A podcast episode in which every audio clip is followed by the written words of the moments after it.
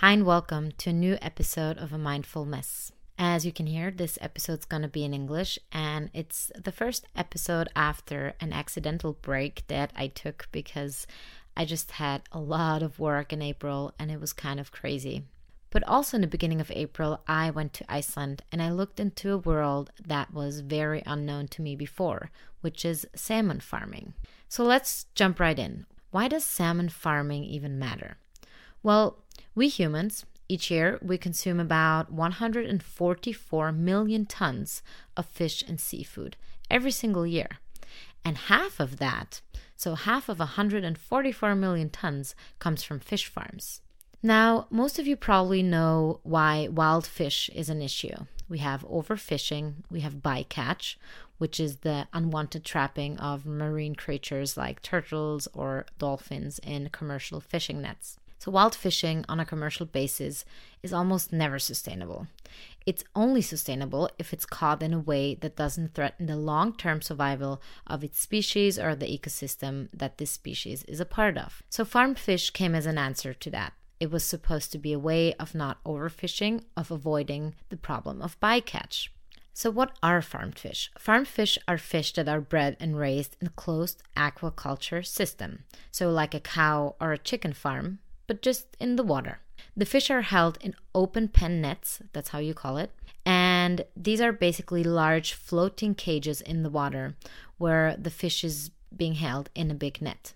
Now, this was always sold to consumers as a sustainable option, but let's be frank, it's really not.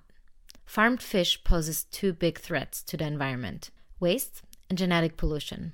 Let's start with the first waste. So, the farm I went to see in Iceland, where farm fishing is not an issue yet compared to countries like Scotland or Norway.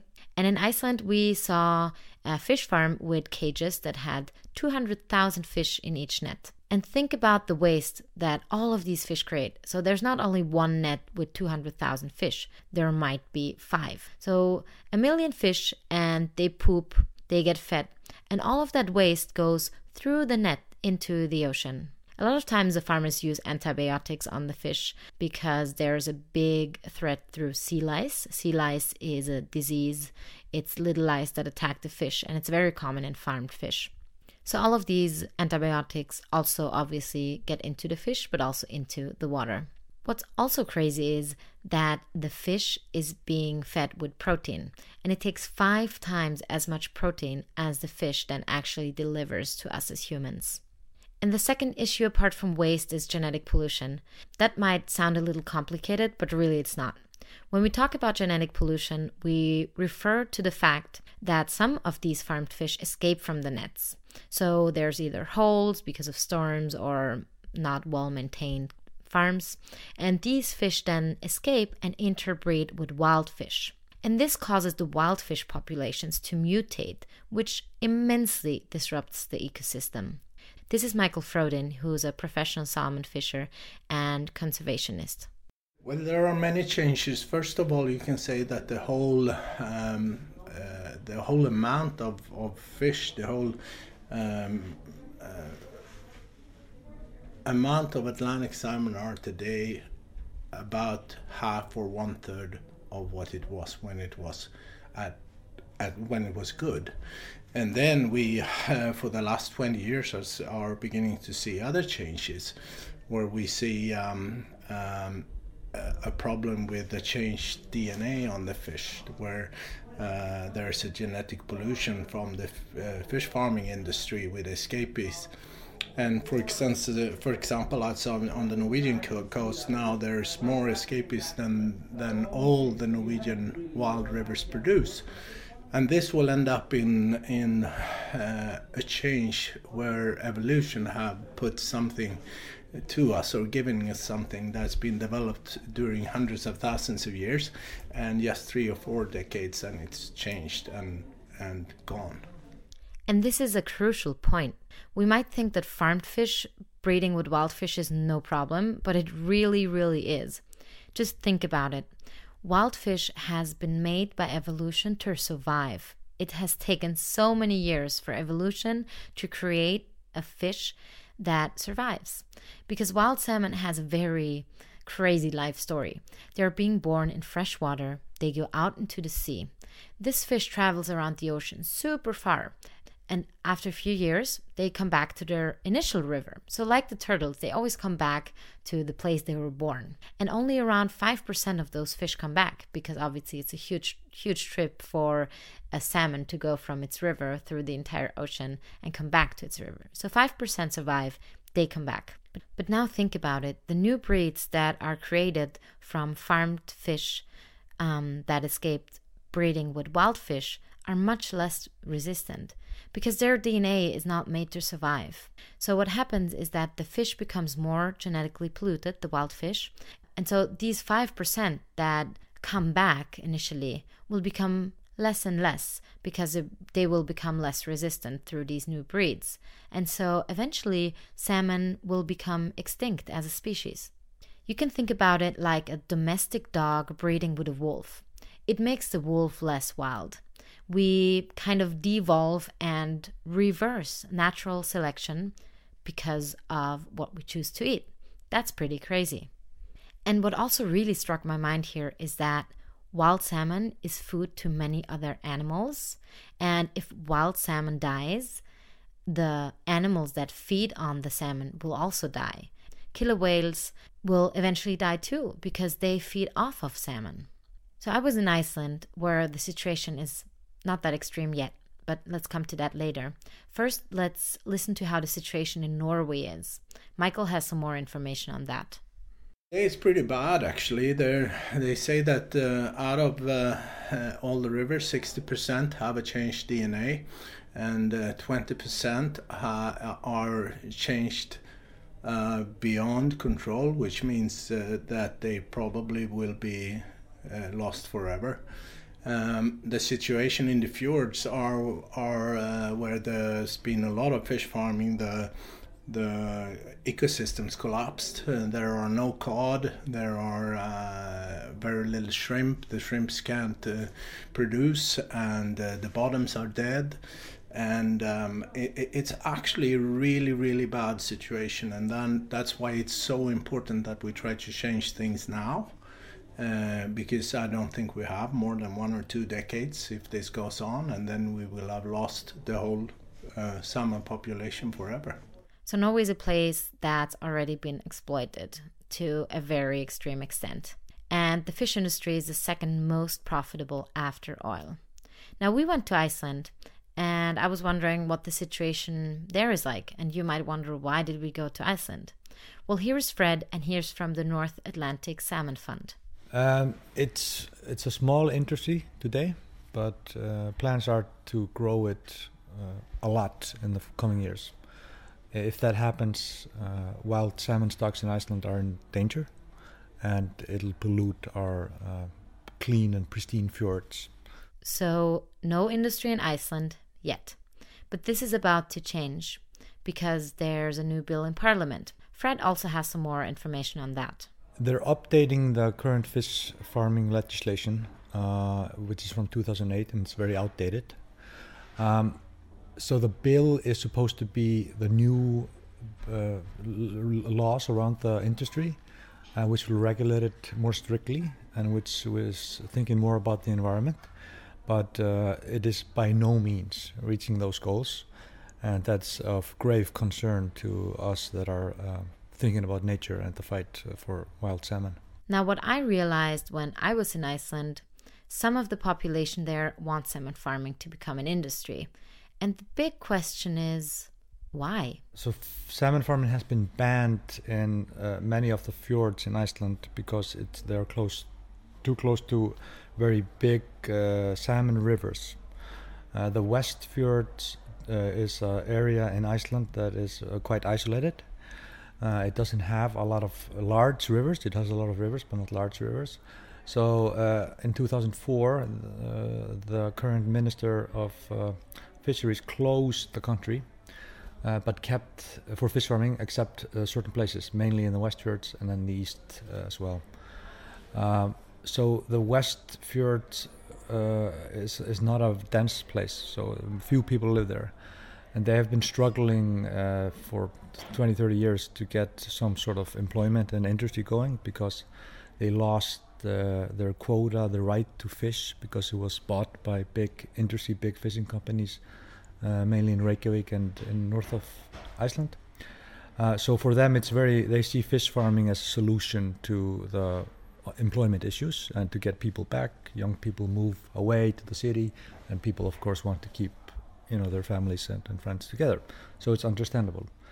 Uh, but what we have been pointing out, and, and, the majority of people of Iceland live in Reykjavik, so that's why it's Reykjavik, and then uh, uh, the westwards, is that we cannot allow an industry just to create employment at the expense of nature. And what we have also pointed out is that uh, you can fish farm in a more uh, environmentally friendly manner if you use uh, more advanced technology, which is uh, being created today and, and is being used in other countries. It's just it's new and people are seem to be a bit afraid about it. So that means the West Fjords, this is where we went, are struggling with jobs. Big industry bought the right to fish, and local fishermen lost their jobs. So, if fish farms come into the West Fjords, new jobs will be created. And this is important to the people. Now, what I found out is that fish farms don't really create that many jobs. It's a small number, and sometimes as small as one or two jobs per farm. But in a super isolated place like the Westfjords with a very low population, even one single job makes a difference. 50 jobs would be a huge difference in those areas. Now, what I was wondering is if there is, you know, more sustainable solutions to open net pens. And Fred told me more about those. The new technology, uh, which is not even that new, it's, it's been used for years in, in places like Norway, uh, will create just as many jobs. So if you if, if you apply, if the government applies pressure on companies to be environmentally friendly in their production, and not use this outdated technology, which is uh, often referred to as the open net pen industry. That's what we are fighting here in Iceland, uh, because open net pen is a it's a floating ring with a net and salmon is inside and it you know all the waste goes into the nature into the bottom of the sea uh, they insert uh, drugs uh, to kill sea lice which is a parasite that fester within these farms because it uh, multiplies and it always finds a new host, which is the salmon. Uh, and the sea lice eats the salmon alive. It's quite, uh, it's not pleasant. So uh, the salmon just suffers uh, in these pens, and it spreads to the wild uh, as well, and wild salmons and wild char and wild trout as well. but with closed technology in sea, you have like it's like a cloth, so it's closed from nature. It's in the sea. They pump the water from a depth where sea lice doesn't live, and then all the waste uh, falls to the bottom of the cloth, and then they pump it out, and then they can use it for biodiesel. And they do this in Norway. The buses in, uh, in a town called Tromsø are fueled by biodiesel from a closed containment fish farm. So the uh, discharge into the environment is so much, much, much, much less they have never had one single fish escape, or uh, they've never had sea lice in their in their farms, which is not the same with uh, the open net uh, pen farms. So, as I learned, the percentage of closed containment farmed fish is still super, super low. Almost none of the farmed fish that you will find in the supermarket comes from such sustainable farms. So, what can we do? Here's Fred again. Unfortunately, um, there isn't very good labeling on on farmed salmon. Um, so most likely, if you buy a farmed salmon uh, in your grocery store, wherever you are in the world, really, you will be buying uh, salmon farmed in open net pens, which is a very polluting industry. Um, so uh, it's probably similar, like with both, uh, the, like if you take the chicken uh, industry, for example all of a sudden you started to hear about free range chicken, and you started to hear about organic chicken, and the consumer demanded that uh, the chicken would be labeled. So now this is the case. And most countries have put it into law that you have to label it uh, so the consumer knows. This isn't the case with salmon. So the consumer bears certain responsibility to put pressure on its grocery store where it buys it. And this is what we've been. This is part of our campaign here in Iceland. We have a campaign called Against the Current, where we uh, enlighten people about uh, the pollution that open net pen farm industry does, and we encourage people to ask their grocery store, where does the fish come from? When we started this a year ago, people would just say it comes from the sea. Now they say, oh, okay, it comes from an open net pen. And now they even say, oh no, I bought from this guy who does land based. So it's still not labeled, but we know where we can get it. So if there's enough pressure, uh, if there's pressure on the government from lobbyists and so on and, and NGOs, uh, we can achieve this and we will achieve this. And this is something that NASF discussed with other NGOs in Europe and, and in America, that this is one of the big things we're trying to change so the consumer can know what he's buying and what he's uh, feeding himself and uh, you know his loved ones. So rather than relying on certificates, find out where your fish comes from, ask questions, shed a light. And also, Michael, whom you heard in the beginning of this episode, has a good point that he mentioned when I talked to him. Well, the potential solution is there's a couple of questions we should ask ourselves. I mean, why should we uh, why should we eat salmon four times a week or five times a week? Um, um, I say to people at home that uh, do you like Swedish strawberries? And everybody says yes, but why don't you have them in February?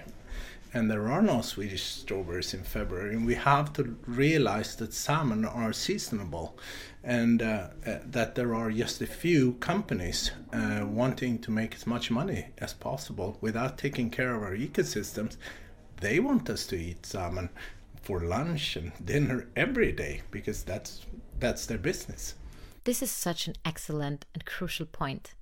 Why do we need to be able to eat salmon at every gas station? Why does every second cafe offer salmon bagels? We constantly consume more than nature can provide, and that's how the big mess with farmed salmon happened. Apart from Michael, I also talked to Josh. He made a documentary for Patagonia, who, disclaimer, invited me to Iceland, and it's called Artifishal. I asked him what this movie is about. Artifishal is about specifically how we've unwilded salmon, but it's really much more than that. It's about the way we try to control nature and how humans, time and again, forget kind of the power of wild. And when we recognize how important wild is, we have a greater respect for the limits of humanity and what we can do well and what nature can do well. Wild. That's the point. We need to conserve wild? I have come through this film to kind of even more uh, intimately understand how important wild is.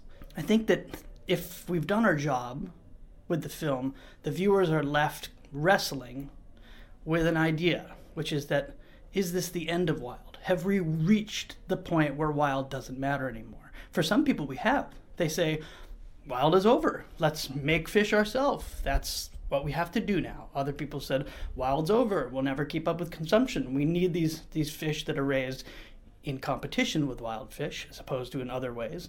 And that to me is very disquieting.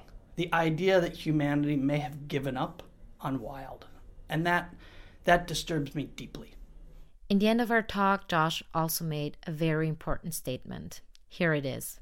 It's up to society to decide what future we want for our children and our children's children and so forth. And only after we make that decision can we actually move towards the future that we envision. So it's up to us.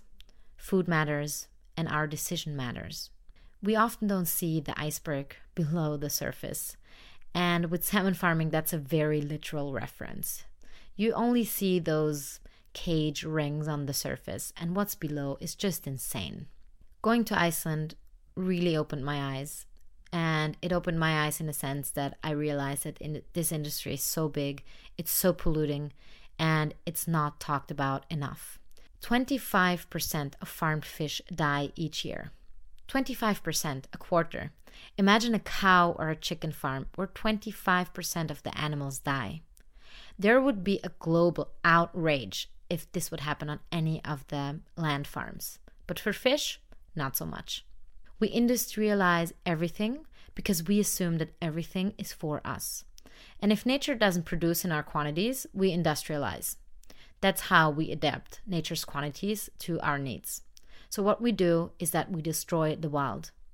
We have had a 70% decline of wild salmon in the past 40 years.